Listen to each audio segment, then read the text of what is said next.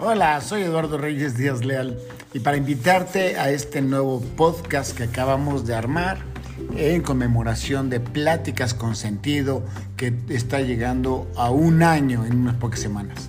Te estoy invitando para que participes todos los sábados a las 6 de la tarde en punto hora de la Ciudad de México en alguna de las pláticas que tenemos con sentido. Eh, sería increíble que te suscribieras a este canal y que todos los sábados recibieras información acerca de cómo podemos ser responsables de nosotros mismos, de nuestras emociones, de nuestros pensamientos y sobre todo de la utilización de nuestros talentos. Eres cordialmente invitado. Gracias. Frustración es un tema de referencias. ¡Wow! La frustración la puedes evitar. Mm, no, no la puedes evitar. Pero quiero comenzar diciéndote que las láminas las tienes en Twitter, pero no quiero comenzar diciéndote dos frases que me encontré cuando estaba armando el programa. Es chistoso de cómo Dios me habla y además quiero decirle, me pone, yo de a prueba, no, me pone este, mecanismos para superarme yo mismo. Y dentro de eso, bueno, está los fallidos tres envíos que habíamos hecho, dos uno el de ayer, uno el de las 10, y habíamos empezado a transmitir hace un ratito, pero la tuve que cortar, córtale mi chato porque estaba saliendo algo mal. Y en lugar de frustrarme, me decía Sandra, no te frustres, creo que no me estoy frustrando, hay que hacerlo bien. Y eh, me dijo, ya sabía, que lo ibas a volver a repetir. Pero amén de esas pruebas, como mucha gente le llama, que para mí son mecanismos de entrenamiento, me encontré dos frases increíbles. Uno, la frustración nos hace cometer locuras. Y eso es porque el viernes, viendo la televisión, me di cuenta que habían agarrado un desgraciado, eh, lo acaban de arreglar el viernes, pero que en el 2014 se frustró con la novia. Me imagino que la novia lo mandó a la fregada y este hijo de Calimán agarró aceite y se lo echó encima. Un litro de, de aceite, no, de ácido y quemó a la chava. Yo digo, la frustración nos hace cometer locuras de todo tipo, desde enojarnos y generar estrés o este, gastritos que yo no tengo, quiero aclarar, hasta hacer estas idiotezas o unas peores, porque alguien me lastimó en mi infancia, yo vengo y lastimo a alguien de aquí, eso no se vale. Y entonces lo que tenemos que hacer es quitar todo lo malo del mundo. Es difícil, pero que nosotros no nos frustremos y que hagamos algo con la frustración. Eso sí podemos, ¿qué es lo que vamos a tratar? Pero después me encuentro en un programa, yo el mismo domingo en la mañana, cuando ya iba a decidir volverlo a transmitir, y dice que la frustración es la ira de los débiles fuerte. Pensé en si la ponía o no la ponía, pero me parece que de alguna manera tiene que ser. La frustración son por sucesos externos, que dícese de acuerdo a Wikireyes, que es el diccionario que tú y yo hemos estado formando. Wikireyes es una especie de diccionario que vamos formando con los, comentarios que ustedes generosamente me hablan, me hacen al WhatsApp, me hablan por teléfono, lo ponen ahí en YouTube, en Facebook, eh, por favor, siéntete parte del programa te lo ruego, ayúdame a formarlo. Pero dícese de Wikireyes que es el síntoma, o sea, es un efecto de insatisfacción que deja un vacío interior. Toda insatisfacción te deja un vacío interior. ¿Y por qué? Porque pensamos que algo se pudo haber hecho de otra manera.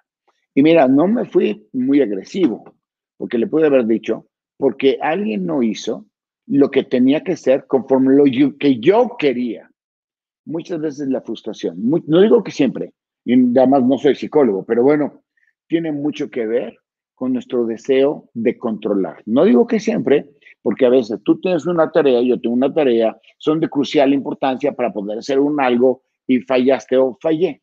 Pero muchas veces es porque somos controladores y no aceptamos la autonomía o la capacidad de tomar decisiones de las personas. Pero no me importa tanto eso, lo que me importa es la insatisfacción que nos genera. Por eso quiero empezar este programa diciéndote una pregunta de reflexión. No necesita respuesta, es retórica. ¿Cuántos de ustedes o cuántos de mí nos gusta vivir frustrados? Conozco la respuesta. A nadie le gusta frustrarse. A nadie le gusta tener ese vacío, por supuesto, esa insatisfacción. A nadie nos gusta, pero parece ser que es parte de la vida. Lo que tenemos que hacer es evitar la frustración. Y entonces, para evitar la frustración, viene la segunda pregunta, pues me dijiste que más una. Bueno, ya sabes, soy como Peña Nieto. Una pregunta de reflexión. Bueno, no, menos. Dos preguntas de reflexión retóricas. No vamos a vivir frustrado, pero ¿cómo lo evito? cuál es tu sentido de vida. Lo que quieres es ejercer, y no hay ofensas, ¿eh? aquí me habla a mí mismo, que lo que queremos es ejercer nuestro poder.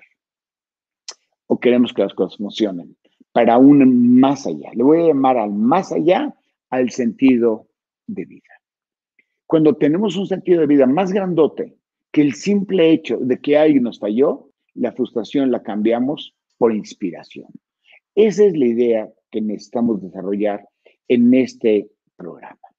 Por eso, la lucha de todos los días, la lucha que enfrentamos y que aunque en las luchas dicen que lucharán a tres caídas sin límite de tiempo, la mera neta, nosotros tenemos caídas de 8 mil millones de caídas.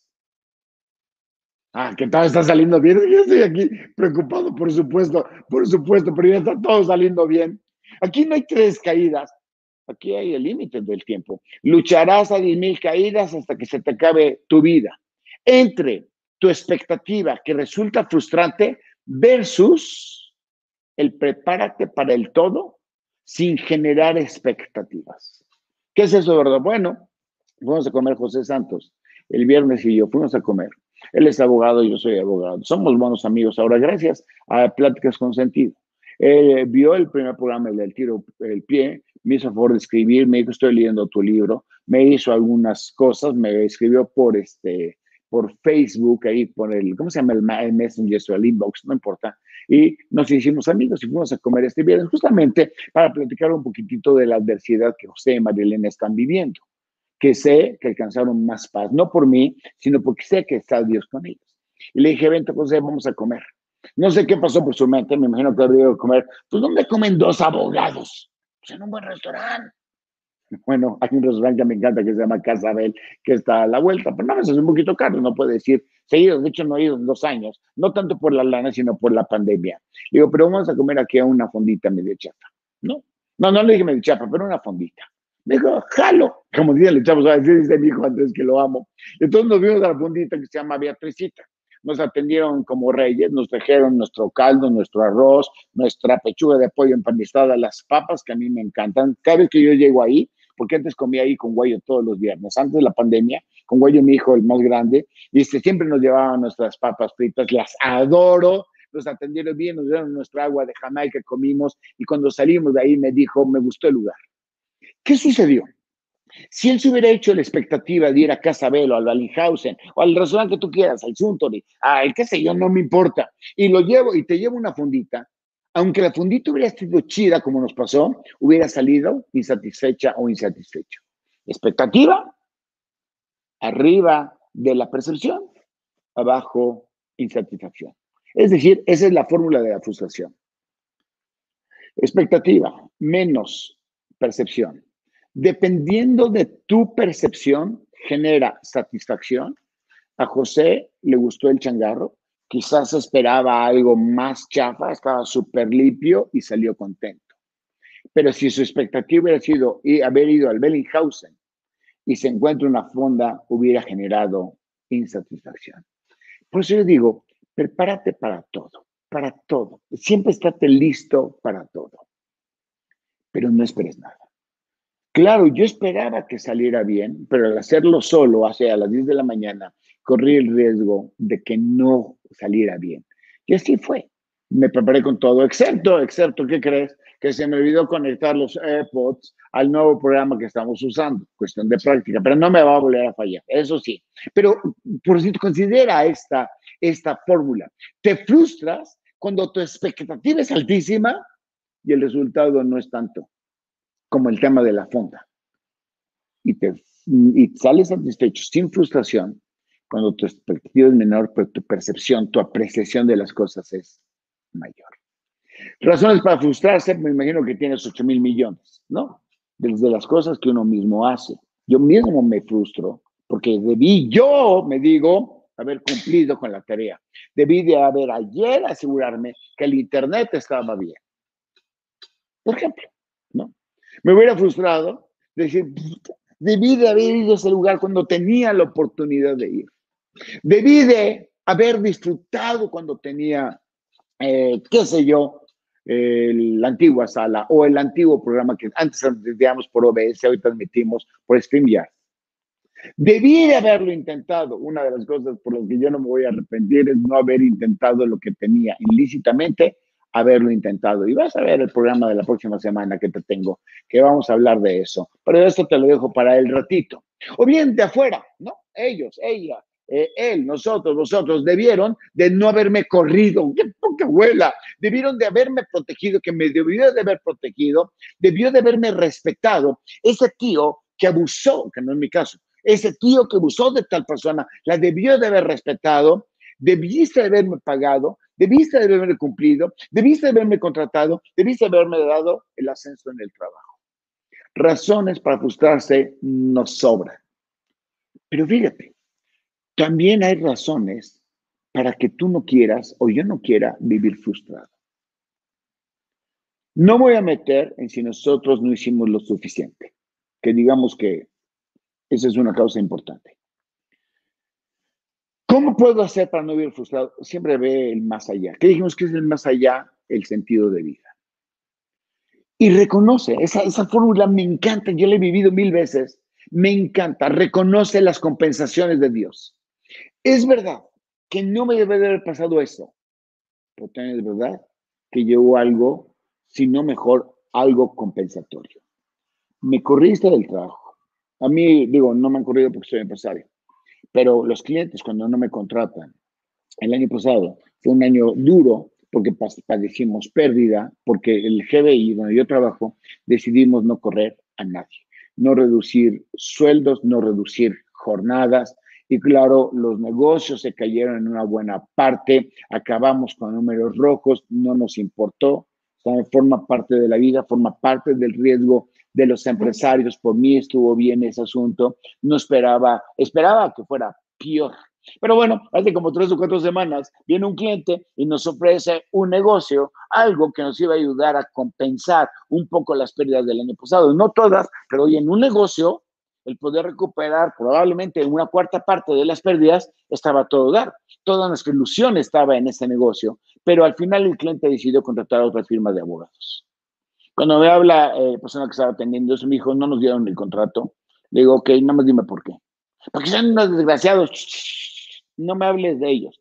Dime qué hicimos nosotros, que no hicimos, mejor dicho, que pudimos haber hecho para quedarnos con el contrato que eso se llama la reflexión, de la que voy a hablar un poquito más adelante.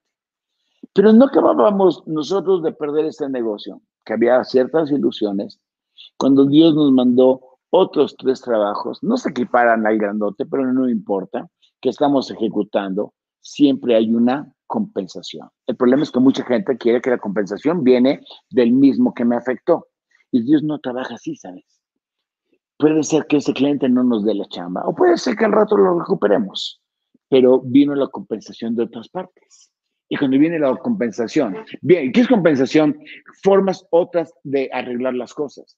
Yo no acababa de mal transmitir el programa de las 10 de la mañana, es decir, el intento sin sonido, cuando Sandra, Irma, José Manuel, Yodet me hablan y me dicen, no se está oyendo, pero hoy podemos salir y ahorita están aquí muy atentos, les mando saludar, es decir, ya no estoy solo, no, físicamente en la casa no hay nadie hoy, pero no estoy solo. Fíjate, Dios me compensó. Y estamos aquí transmitiendo y ya lo practiqué ahora hasta tres veces, así que debe salir un poquitito mejor. Tercera razón para que no vivas frustrado, disfruta lo que tienes. Siempre tenemos algo chido. Y muchas personas cometen el error de no disfrutar lo que tengo hoy, esperanzado en lo que va a venir mañana. Me parece que es un error. ¿Por qué? Porque habían dicho, que ayer justamente me dijeron, del plato a la sopa se cae la sopa. Yo estoy esperando que ese negocio llegue mañana. No disfruto lo que tengo que hoy y me mandan a cuarentena, me muero. Somos vulnerables, ya lo sabemos. Disfruta lo que hoy tienes. Eso no nos quita eh, las ganas de poder luchar por más cosas. Ese no es un tema. Aquí el tema es, siempre tienes algo. Hay que lavar los trastes. Gracias a Dios tengo para comer. Cuatro. Luego entonces responderá lo que está en el corazón. En este programa de Pláticas con Sentido, que no tiene otro sentido más que el fortalecer nuestra responsabilidad. Fin de la historia. Hemos dicho hasta el cansancio que lo más importante que debes de cuidar es tu corazón. No dejes que en tu corazón haya frustraciones, resentimientos, rencores, enojes, eh, ambiciones, codicias, etcétera trata de llenarlo con los sentimientos que te dan energía, que te dan paz. Y no me refiero, mm, no estoy hablando de eso, estoy hablando que tú eres responsable de tu corazón. Hombre, mujer, niña, niño, chiquito, chiquitote, viejito, viejito, responder a lo que está en tu corazón y audítate. ¿Qué le dije a los chavos del contrato caído? Dime por qué no nos contrataron. Dime qué hiciste bien, work well, dime qué pudimos haber hecho diferente, do differently. Esa reflexión me gusta hacerlo constantemente en, propia mi vida. ¿Qué pude haber hecho yo mejor? ¿Qué me funcionó bien y qué puedo hacer mejor? Llegué en la noche que estaba yo revisando en mi auditoría interna lo de la transmisión del PCS. No cobramos, no buscamos nada, no hay un interés creado, simplemente el arte de servir por, ser, por servir. Yo pude haber dicho, déjalo así, estaba bastante bien, pero cuando me audito, no, tiene que salir bien porque puedo hacer esto mejor y puedo hacer esto diferente. Y esto me salió a todo dar. Yo entonces cambié unas láminas y aquí me tienes en la tercera gran transmisión en el mismo programa. Y ante toda frustración, hay que preguntarnos quién la regó. O sea, explícame más después, Eduardo Reyes. Estoy frustrado. ¿Quién la regó? Es un tema de percepción. ¿La regó el que le valió gorro lo que tenía que hacer? ¿La regó el que perdió mi confianza? ¿La regó el que es un incompetente? ¿La regó el que no entendió que era de vital importancia su ejercicio? ¿La, la, regó porque es un tonto una tonta? Aquí no hay diferencia entre hombre y mujer. Aquí estamos hablando del humano que tiene muchísimo valor. ¿La regó el que me falló? Sí, puede ser. Pero cuando yo hago un análisis del World Well Do Differently, yo me pregunto, ¿me faltó liderazgo? Ahorita vamos a ver liderazgo y me vas a poner una cara de frustración, ya lo sé. ¿Hice una mala selección de la persona a la que le encomendé tal tarea? ¿No lo preparé bien? ¿Se salió de control el problema? ¿No me di cómo iba el avance, los famosos KPIs, Key Performance este, Indicators? ¿O me faltó gratitud? Gratitud por valorar lo que sí teníamos. Que por cierto, gratitud es el gran antídoto de la frustración. Cuando sientas frustrado, agradece. ¿Agradece que le regó el menso? No, no, no, no, no. Agradece lo que sí tienes. Agradece que tienes la capacidad de corregirlo. Agradece que vienen compensaciones y agradece que vamos a poder utilizar la creatividad. Luego entonces pudiésemos hacer una especie de conclusión, que mezclamos la razón con el corazón. Lo que está en el cerebro aparece en la figurita contra lo que está en tu corazón, porque ahí, en esa mezcla, en ese flujo que va y viene, yace la frustración o la imaginación. ¿Faltó liderazgo, Eduardo? Quiero que veas mi cara de frustración. La cara de, obviamente la mando a hacer yo, porque parece ser que ofendí. Es un rato, o te faltó liderazgo. ¿Qué es liderazgo? Perfecto de plática con sentido de liderazgo es cuando ejerces una conexión emocional con un alguien. Generas mejores relaciones, eh, influyes más en la gente, te influyes más, más, por supuesto. Liderazgo es cuando hay instrucciones claras de la tarea a cometer y por supuesto la preparación. La preparación no solamente de la persona que me frustraría eventualmente, sino la preparación de mí que no te fallen los AirPods, que no te falle la cámara, que no te falle el control remoto, que no se te caiga, hace un rato se me cayó. Prepárate para todo, es lo que es un líder, sin poner expectativas específicas, solamente metas claras, es decir, solamente objetivos claros. Y eso significa que el líder normalmente, y líder no me refiero al líder que se refería a Miguel Ángel Cornejo, un super expositor, eh, todos tenemos un líder, todos somos líderes que tenemos la capacidad de tomar nuestras propias decisiones. Y la característica más importante del liderazgo es ser responsable, no ser víctima y no echarle la culpa a los demás. Eduardo Reyes, pero es que echarle la culpa a los demás es parte de la naturaleza. ¿Qué quieres que yo te diga? Eh, yo creo que sí, yo creo que tienes toda la razón. Echarle la culpa a los demás es parte de nuestra naturaleza. Sin embargo, déjame contarte una historia. ¿Quieres? Bueno, obviamente estás aquí en la transmisión, obviamente que hiciste. En un experimento juntaron unos cinco changuitos. Ok. Los metieron en un cuarto. Bien. Pusieron una escalera. Perfecto. Pusieron una penca de bananas. No sé si se diga penca, ofrezco no es culpa. Ponen ahí una penca de bananas hasta arriba. Y los changuitos cuando tenían hambre volvían a ver la banana y querían subir con el changuito que está subiendo por ahí. El único pequeño problema es que cada vez que uno de ellos quería subir por la banana, a los otros cuatro los vaciaban con agua helada. Y entonces los cuatro eh, empezaron, digo, los cuatro changuitos helados empezaron a relacionar que alguien subía con el agua y entonces empezaron a obligar que nadie subiera por las escaleras. Cuando alguien quería ir a comer, acuérdate que el instinto de la conservación, el más importante es el del alimento. Iban y lo bajaban y le prohibían. Y entonces un día los cinco changuitos ya no querían subir, el agua era muy fría y preferían no comer.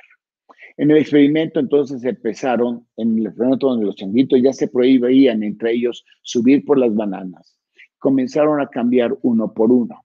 Entonces cambiaron a uno, cuatro eran iguales. Ese uno no sabía qué estaba pasando, veía la banana, trataba de subirse y los cuatro, changuitos lo bajaban. Y entonces cambiaron a otro, se quería subir y lo bajaban. Y que entraron, cambiaron a otro, o sea, iban rolándolos. Y cada vez que alguien se quería subir de los changuitos, lo bajaban. Cuando entraba uno nuevo, no lo dejaban subir por miedo al agua fría. Pero un día, todos los changuitos eran nuevos y tampoco subían. Y la reflexión es ¿por qué? ¿Por qué? No saben por qué no suben, pero ya no suben. No saben por qué le echan la culpa a los demás, pero se lo echan. Somos miméticos. La plática del sábado, del sábado pasado, del sábado antepasado, era mimético contra auténtico. Auténtico es el arte de ser original. Y mimético es hacer lo que otros hacen. Y casi todo el mundo le echa la culpa a los demás. Nos cuesta trabajo ser responsables a nosotros mismos. Luego entonces, si somos más responsables y vemos el más allá, el tema de la frustración se va diluyendo. Pero tú me dices, mm, puede ser. Pero ¿qué pasa, Eduardo Reyes, cuando la frustración viene en relación a lo que estoy esperando de Dios? Yo hay mucha gente que no está queriendo creer en Dios o que dice que Dios es, una, es un Dios diferente al que los padres se lo dibujaron. Pero bueno, sabes que esta plática no es religiosa, no es de Dios, no es para convertirte, no es eh, de ninguna institución este, cristiana o judía, no, no, no, no, no, pero Dios está en el corazón del que habla. ¿Qué pasa con el que nos frustra es Dios? Perdón la expresión tan fuerte. La mayoría de las cosas que tú dices que Dios nos frustra son parte de las reglas de la vida, del tema del metro. Lamentable suceso del metro, cuando se caen los dos vagones, mueren 25 personas. Este, creo que 75 quedaron lesionadas, algo así. Eso es un tema de Dios. O, digo, no me voy a meter a criticar de este programa, tampoco es político, o le faltó mantenimiento, o lo construyeron mal, o le metieron malos, o llegó Godzilla y empujó las ballenas, qué sé yo, qué sé yo. Yo creo que es un tema de los hombres, o de los hombres que siempre buscan echarle la culpa a los demás y no se hace responsable de sí mismo. Hombre o mujer, eh, da exactamente lo mismo. Segundo, Dios normalmente no nos da lo que queremos, sino nos da lo que necesitamos. Es el contrato que yo quería, que nos iba a, atenuar bastante la pérdida del año pasado. Que, no fue tan grande, ¿eh? no fue tan grande, fue muy grande, este, más bien el trabajo que hizo todo el equipo de GBI. Pero bueno, no nos dio lo que yo quería, pero nos dio tres sucesos que ha hecho que más gente trabaje en los proyectos un poquito más pequeños, menos rendidores de economía. No vamos a salir todavía de nuestros números rojos, pero no me importa este, está haciendo que todos nosotros trabajemos poco mejor.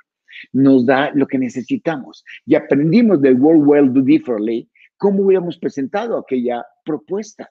¿Te frustraste, Eduardo? No. Y un día te voy a platicar la más grande de todas las frustraciones que pude haber tenido, pero no, aprendimos. Tercero, en mí, en Eduardo Reyes, cada vez que viene una frustración de Dios o no de Dios, me acercan más a Dios, me genera más paz y fortalece más mi fe.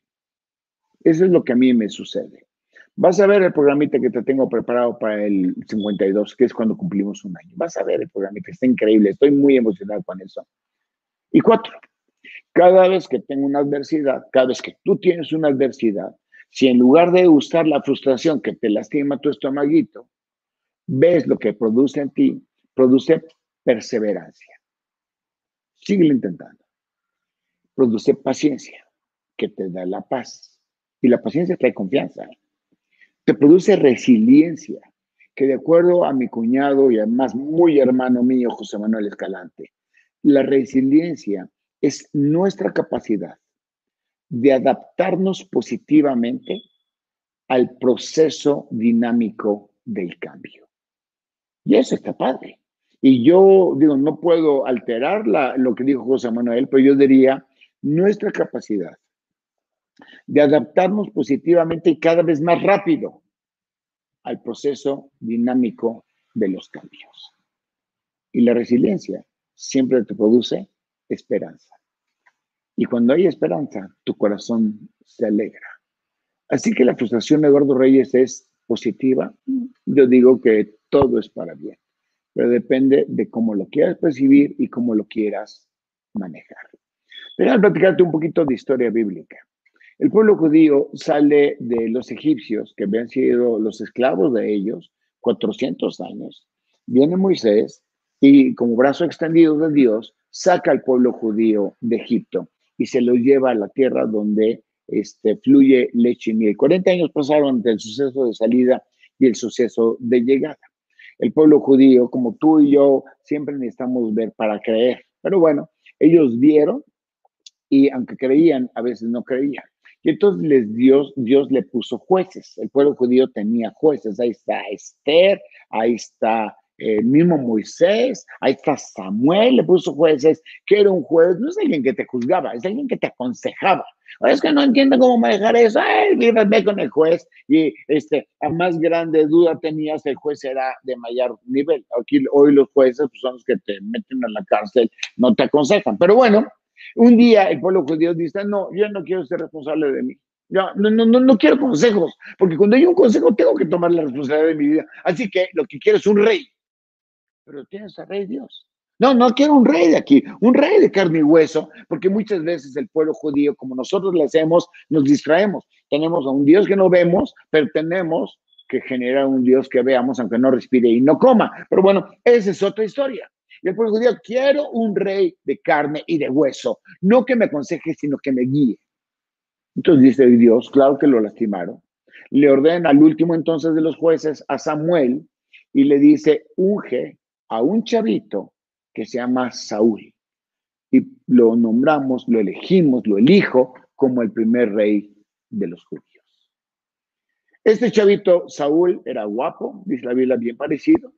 Era alto, sobresalaba. Ya que muchas veces cuando pones a un rey en tierra, tú quieres que sea extraordinario a ti. Era muy listo, pero era muy inseguro. Pero la inseguridad no tiene problema. Todos somos inseguros en alguna parte, en alguna facción de nuestra vida, pero la inseguridad se quita con seguridad. Ay, qué inteligente eres. La inseguridad, en la medida que tú vas viendo tus capacidades, rompes tus límites, alcanzas tus montañas, ABC, te conviertes en seguro. Y Saúl alcanzó un poquitito de la seguridad cuando Dios le dice, yo te elijo a ti. Como tú y yo somos elegidos de Dios, por eso estamos en esta tierra, elegido por Dios. Y entonces, ¿qué tenía que hacer Saúl? Pues dirigir a su pueblo y pelear contra los filisteos. Los filisteos eran los verdaderos gandallas que andaban molestando a los judíos permanentemente. Como algunos chavos molestaban en la escuela cuando yo era chico, en la preparatoria, en la secundaria y en la primaria. Como yo siempre he sido chaparrito y antes era mucho más chaparrito, pues los más grandotes me molestaban. Y un día dije, vámonos contra los filisteos. ¿Ok? Y ganó. Y los filisteos llegaron un día, ey, ey, ey, ey, vamos a parar el pleito. Muchas muertes hemos tenido, muchas muertes. ¿Por qué no terminamos el pleito con un pleito one to one? Bueno, no hablar en inglés. One to one, sí. Yo, filisteo, escojo a uno, tú escoge a uno de allá, se pelean. Si gana el tuyo, ustedes dominan. Si gana el mío, yo domino. Y entonces escogieron la pelea y ya estaba David contra Goliat. Goliat, tres metros de altura. David, un chavito de 17 años, en Clenque, que era pastor de ovejas. No me fregues.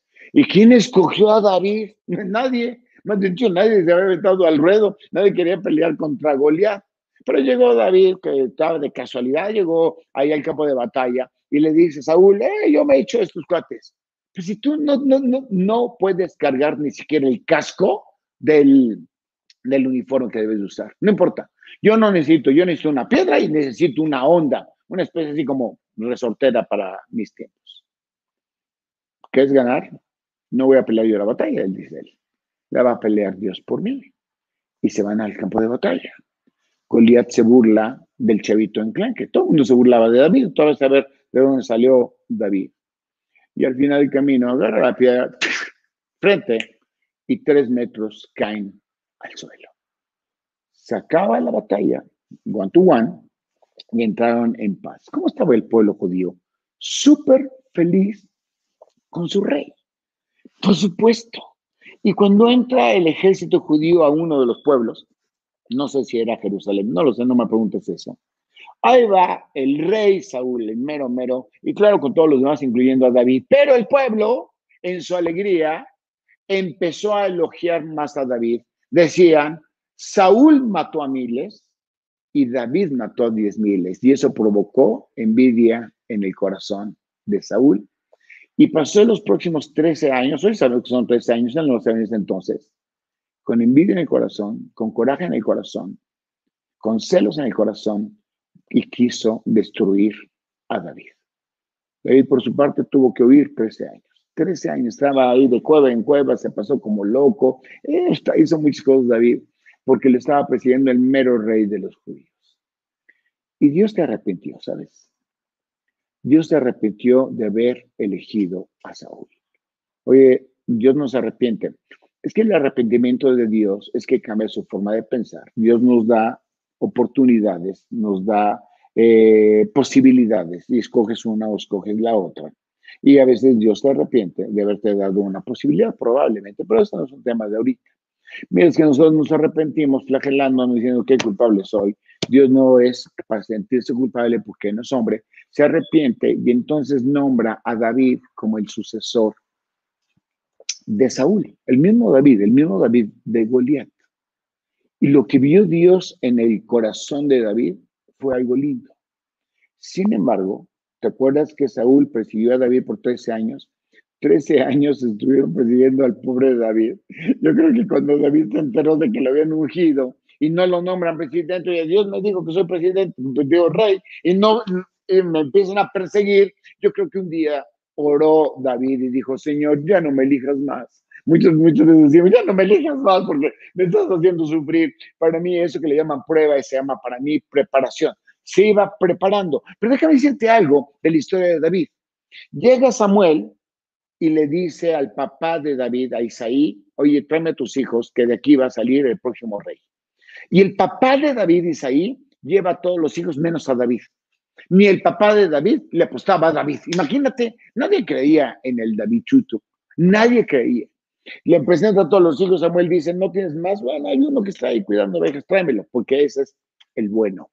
Y nombran al que nadie le hubiera apostado por él. Estuvo presidido 13 años y por supuesto con muchos tormentos. Quizás no podía dormir bastante bien. Sin embargo, en los tormentos, David aprendió a confiar en Dios. Y logró entender en 13 años de qué se trataba la vida. ¿De qué se trata, Eduardo? de experimentar todo tipo de sentimientos y de emociones. Miedo, temor, pánico, codicia, este, alegría, euforia, 200 sentimientos diferentes que él los logró expresar. Gracias a esos 13 años, los expresó en la mitad de los salmos que tiene la Biblia. Y debes de saber que los salmos, que son cantos judíos, hablan de los sentimientos del ser humano y muchos son en relación con Dios. Quizás si no hubiera pasado esos 13 años, no tendríamos salmos. Aunque él era bastante pecador, tenía un buen corazón. Pecador al extremo de que un día se le enamoró de una chava y mandó matar a su esposo para casarse con la chava. Por supuesto que trae consecuencias, pero amén de las consecuencias. Dios no se fija tanto en los errores que has cometido, sino en lo que puedes hacer con tu vida. Y aprendió David a escuchar la voz del Creador. Y gracias a que entendió que tenía un sentido de vida, logró que el pueblo, el pueblo judío, volteara su rostro a Dios. Valió la pena la frustración, valió la pena. Increíble. La cosa número uno de la frustración está en nosotros, en nuestra inseguridad de nuestro sentido a Sara. ¿A dónde estás afiliado? David sabía que estaba afiliado a Dios. ¿Quién estaba reconociendo sus especialidades? Dios. ¿Quién lo apreciaba? Dios. ¿Quién entendía su rol de pastor de ovejas, de contingente one-to-one, de rey de los judíos, de perseguido por el rey? Dios. ¿Y quién entendió su autonomía para tomar sus decisiones? Dios. La frustración siempre está en relación a tú a Sara, ni a Sara. Los seres humanos siempre tenemos la necesidad de tener una Sara fuerte. Por eso mi sugerencia primera es revisa tus niveles de Sara. Por supuesto que a mí me encantaría pertenecer a grupos que no me aceptan. Se vale. Ellos también tienen sus propias decisiones. Pero yo ya decidí que mi fortaleza de mi Sara está en relación con Dios, está en relación con mi familia, el manso a mi papi, a mi mami, a Pati, a Lala, a Mimi, a Ricky, a Jan y a todo el séquito alrededor, especialmente a José Manuel. Formo parte de ellos, gracias por aceptarme a mí en esta familia. El estatus tú reconoces según especialización, es decir, valora tu azara y, y la frustración va a reducirse. Y entonces déjame entrar a un ejemplo dramatizado. Te voy a suplicar que en dos minutos te imagines lo que te voy a pedir. Te voy a suplicar que eres una judía o eres un judío, súper abusado para los negocios, pero con una eh, salud medio débil. ¿Ok? Ya me posicioné, ya me llamo yo eh, Jacob Está bien. Un poco débil de salud, abusado para los negocios.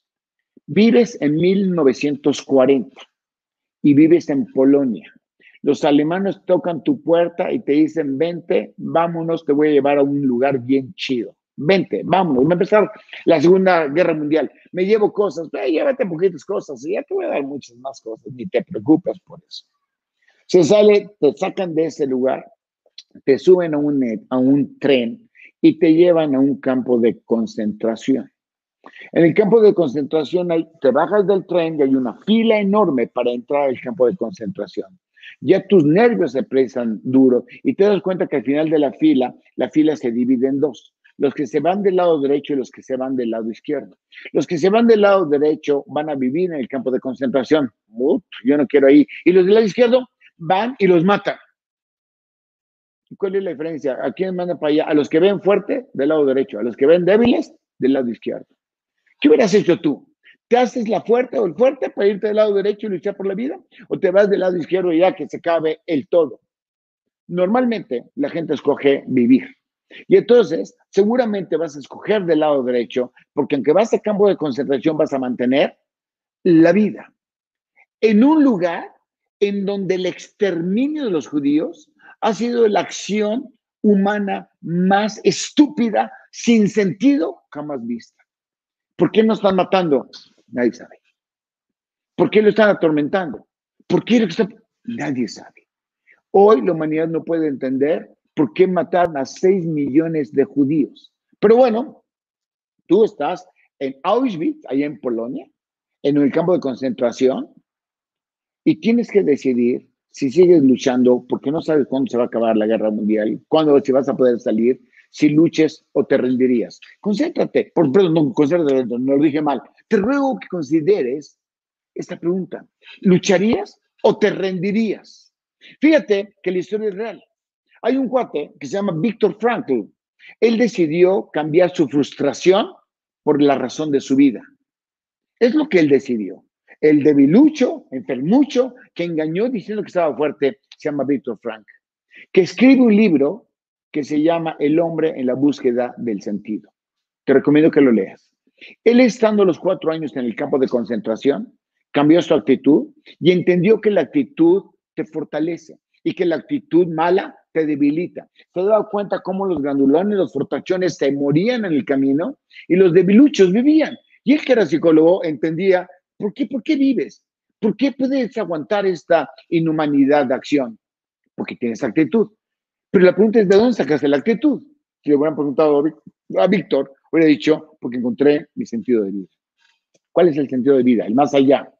El poderle entregar a la humanidad de qué el hombre es capaz y redefinió el psicoanálisis. El psicoanálisis que había hablado años atrás, este Sigmund Freud, diciendo que éramos los seres más egoístas del mundo, él eh, redefinió el, el psicoanálisis y dijo, lo más importante para el ser humano es sobrevivir. Y la sobrevivencia viene de la actitud y la actitud viene del más allá, es decir, de tu sentido de vida. Por eso podríamos hacer una reflexión. Yo te pregunto, no me contestes, ¿qué es más importante? ¿Qué es más importante en la vida? Uno, alcanzar tus metas. Dos, el camino que te permite alcanzar tus metas. No, pues parece ser, a uno a decir alcanzar las metas, ser el mejor. Otros van a decir, no, pues es más padre ir estudiando para llegar a ser el mejor. Pero hay una tercera opción, ¿sabes? O es más importante, las relaciones que te acompañan durante lo que llamamos vida. Cada vez que yo tengo un nuevo amigo, una nueva amiga, me hago tres reflexiones. Ese chavo, ese chavo no van a completar mi vida, soy completo. Me van a acompañar en mi vida, se llama compañerismo. No importa que sea un día o que sea toda la vida. Dos, nos generamos confianza. Y tres, tenemos comunicación. ¿Para ti qué es más importante? Las relaciones que vas desarrollando a lo largo de tu vida con esas tres Cs, compañerismo, confianza y comunicación.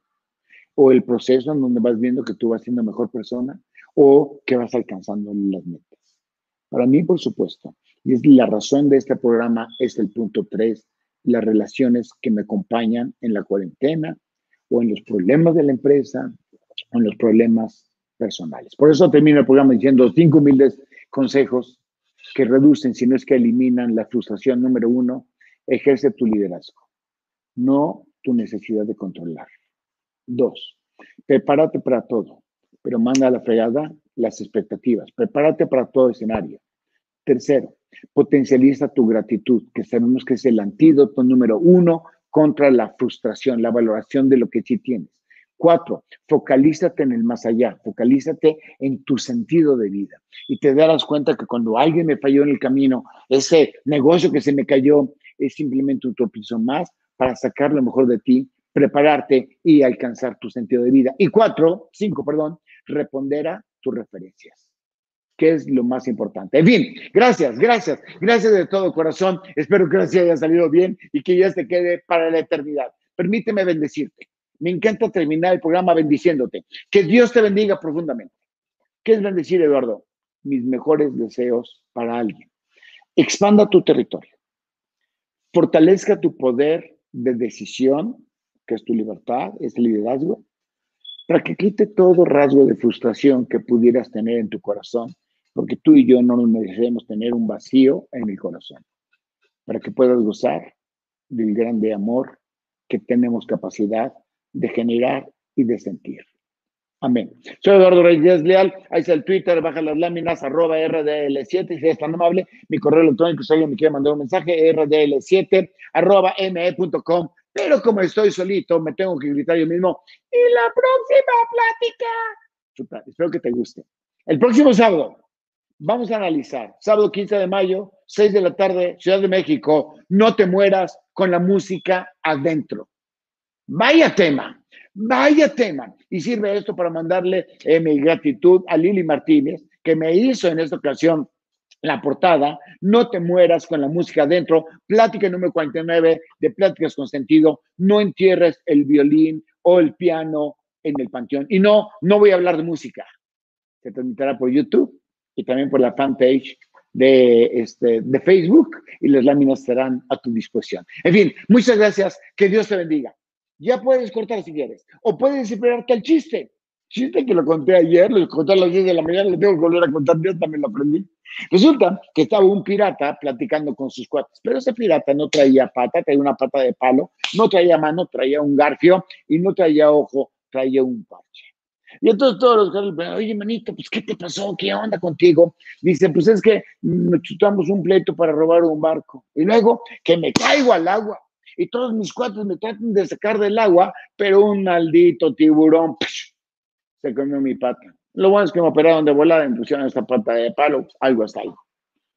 Y la mano, ah, esa es de otra batalla. Que tomamos control de un barco, me subo a donde están las velas con mi mano y sigo peleando así como le hacía Peter Pan, ¿te acuerdas? Pero un desgraciado enemigo atrás agarra su machete y bolas. Me vuela la mano.